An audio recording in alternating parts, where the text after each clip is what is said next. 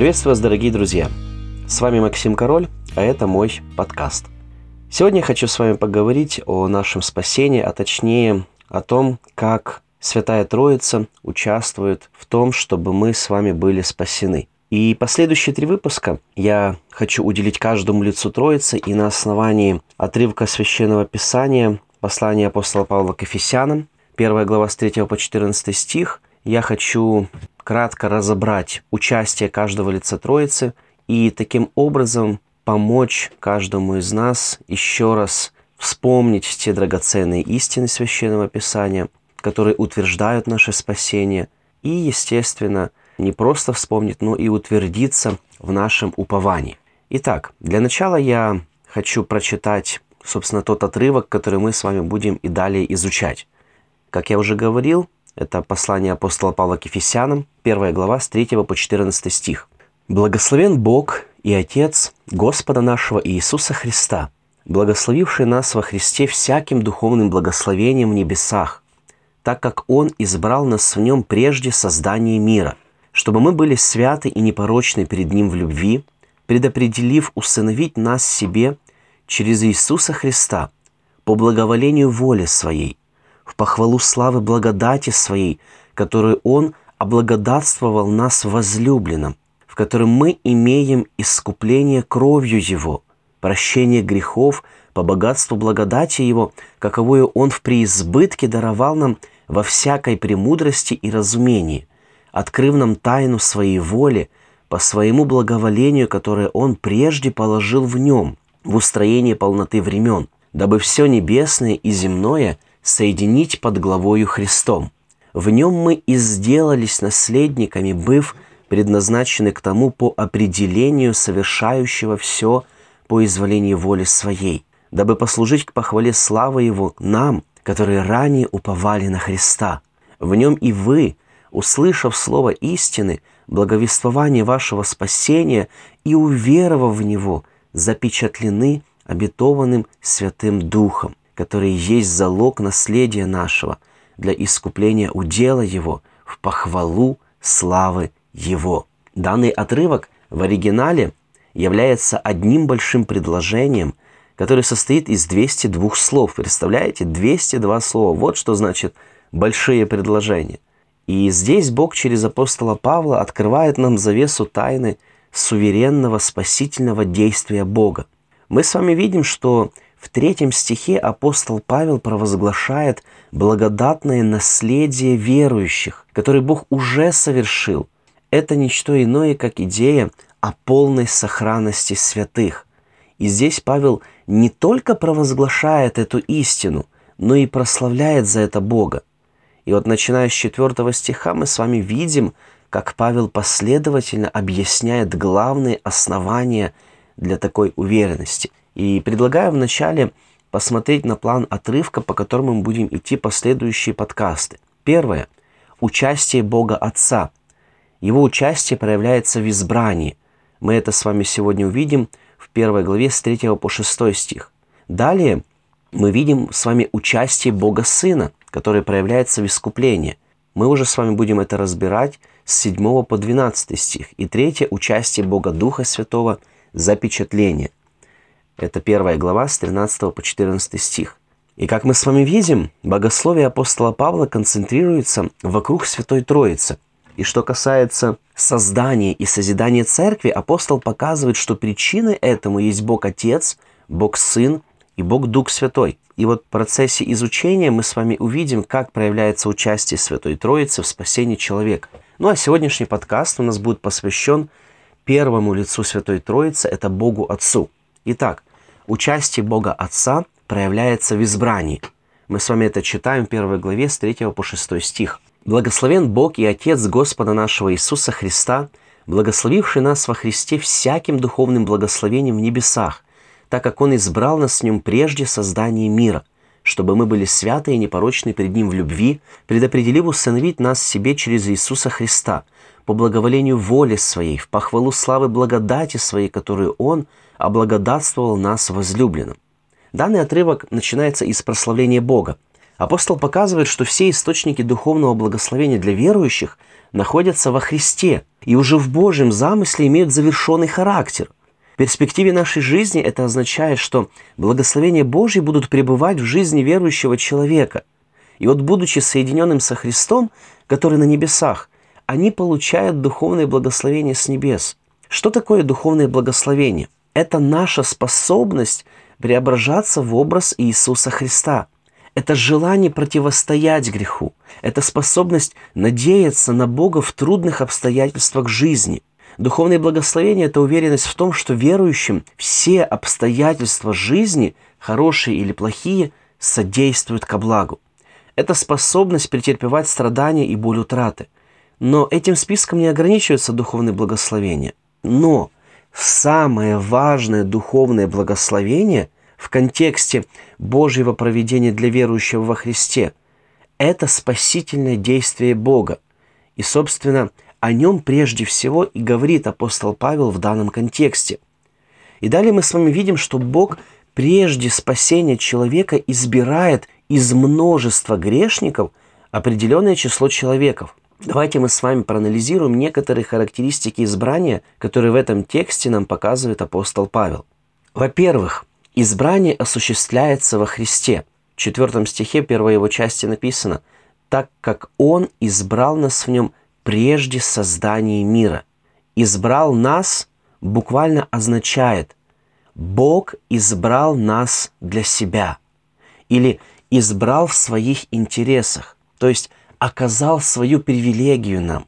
И вот, вот эти слова очень утешительны для верующих, потому что они подчеркивают сверхъестественный характер нашего с вами обращения. И так как избрание, а в данном контексте оно тождественно предопределению, осуществилось во Христе, мы приходим к выводу, что не человек был причиной избрания для спасения, но жертва Иисуса Христа – и данную мысль подтверждает тот факт, что Бог избрал нас прежде сотворения мира. Зачем апостол Павел акцентирует на этом внимание? Собственно, есть ли разница в том, когда Бог избирает? Перед созданием мира или перед рождением отдельного человека? При поверхностном взгляде разницы нет. Но акцентирование на избрание во Христе как действие до сотворения мира подводит нас к тому, что Бог избирает человека не по его заслугам – но исключительно из своей милости, которая обусловлена жертвой Иисуса Христа. Божье избрание вовсе не означает, что Бог это сделал для того, что нуждался в нас, и ему не было с кем общаться. Скорее, суть избрания заключается в проявлении славы Божьей. Именно об этом трижды упоминает апостол в первой главе, в 6, 12 и 14 стихах. Если мы верно будем относиться к причине Божьего избрания, наше отношение к жизни будет богоцентричным. Мы будем прославлять Бога и вовеки наслаждаться Ним. Во-вторых, избрание ведет к святой жизни. В четвертом стихе во второй его части написано, чтобы мы были святы и непорочны пред Ним в любви. Святая жизнь является следствием избрания, а не его причиной. Более того, целью избрания является святая жизнь христианина. Ни о каком легализме греха и речи не может идти в жизни христианина. Ученик Иисуса Христа всеми фибрами своей души стремится жить согласно святому званию, избранный Богом. Святость и непорочность – это цель, к которой нам нужно стремиться во Христе для прославления Бога. Немаловажно и то, что наше преображение в образ Христов всегда связано с проявлением любви к Богу и ближним. Это неотъемлемая характеристика рожденного свыше человека. Апостол Петр пишет во втором своем послании в первой главе в десятом стихе «Посему, братья, более и более старайтесь сделать твердым ваше звание и избрание. Так поступая, никогда не приткнетесь». Что он имеет в виду, когда говорит «делать твердым звание и избрание»? И вот этими словами Петр подразумевает, что не для каждого христианина факт избрания его к спасению является сразу очевидным. Многие искренние христиане сомневаются в том, что Бог хранит их спасение. И вот такие люди могут подтвердить свое избрание как через внутреннее свидетельство Духа Святого, так и через отношение к внешним обстоятельствам жизни, то есть духовное преображение личности. В-третьих, избрание ведет к усыновлению – в пятом стихе первой части написано «предопределив усыновить нас себе через Иисуса Христа». Как мы видим, апостол Павел употребляет слово «предопределив», что означает «заранее принял решение». Бог принял решение усыновить нас.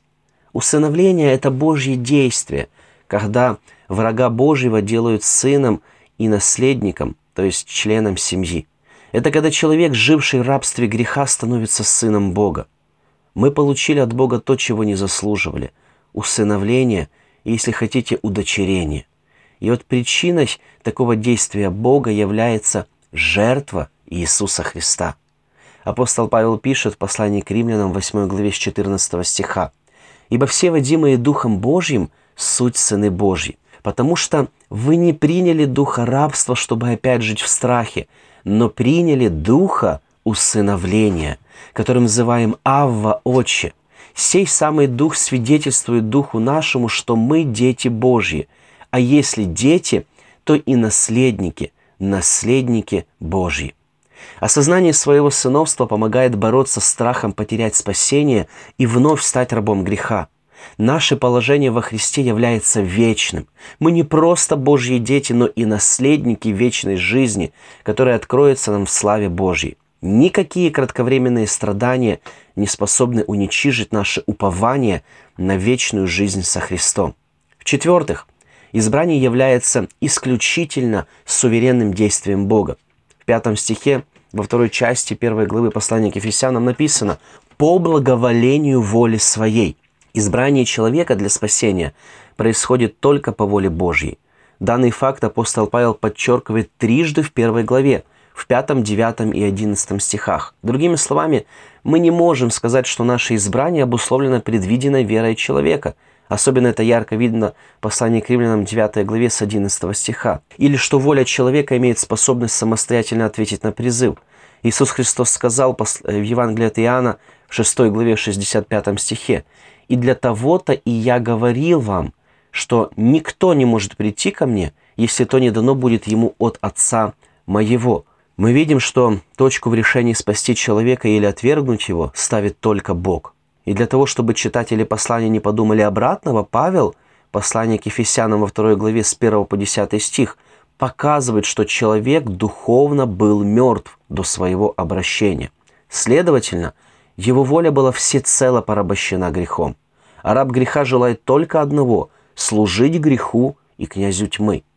И в контексте данной главы стоит заметить, что Бог не толерантен в избрании и вовсе не поддерживает принципы демократии в современном их понимании. Никого из известных мне верующих людей не удивляет тот факт, что Бог из множества народов древнего мира решил в качестве единственного своего народа избрать, избрать Израиль. Другие же языческие народы были отвержены Богом.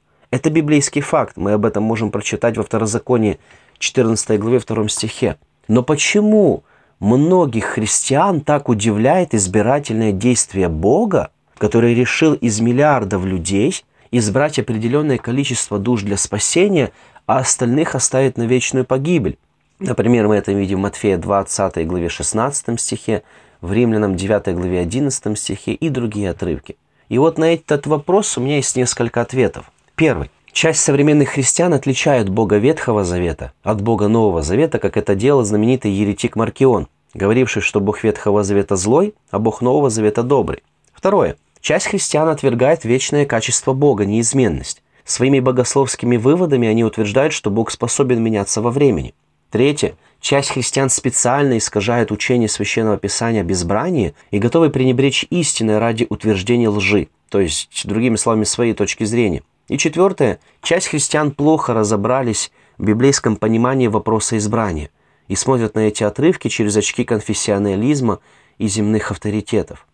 И вот независимо от мнения других людей, нам с вами нужно быть уверенными в том, что избрание всецело является Божьим делом. Именно это, как мы с вами видим, утверждает Слово Божье. Возможно, некоторые из вас могут возразить этой истине – но уверяю вас, что вы сможете придерживаться другого мнения только в том случае, если вы исказите фразу «по воле Его». И без Божьего действия в избрании мы бы до сих пор с вами прыгали вокруг статуи Перуна и Дашбога, славянских идолов. И в-пятых, Избрание ведет к славе Бога. В шестом стихе первой главы послания к Ефесянам записано «В похвалу славы благодати своей, которую Он облагодатствовал нас в возлюбленном». Когда мы вначале читали отрывок послания Ефесянам, 1 глава с 3 по 14 стих, то даже при поверхностном взгляде нетрудно было заметить важные повторения, которые указывают нам на основную цель спасения человека, а именно «Бог все делает для своей славы». Это записано в 6 стихе, 12 и 14. Это же касается и отдельной части – избрания. Павел подчеркивает, что нет никакой заслуги человека в том, что он отозвался на Божий призыв. От начала и до конца все является Божьей работой. И все это делается ради одной цели – ради Его славы. Весь искупительный замысел Бога отображает Его мудрость и милосердие к человечеству, которое было обречено на погибель. Фраза «облагодетельствовал благодатью» указывает на исключительное и обильное проявление милости к творению. В чем эта исключительность? В том, что Иисус Христос не умер за ангелов, животных или природу. Он пострадал за венец творения, за человека. Именно в этом является причина, почему избрание прославляет Бога. Через него Бог проявил благодать к своему творению. Итак, давайте мы с вами повторим то, что мы с вами услышали выше. Во-первых, избрание осуществляется Христом.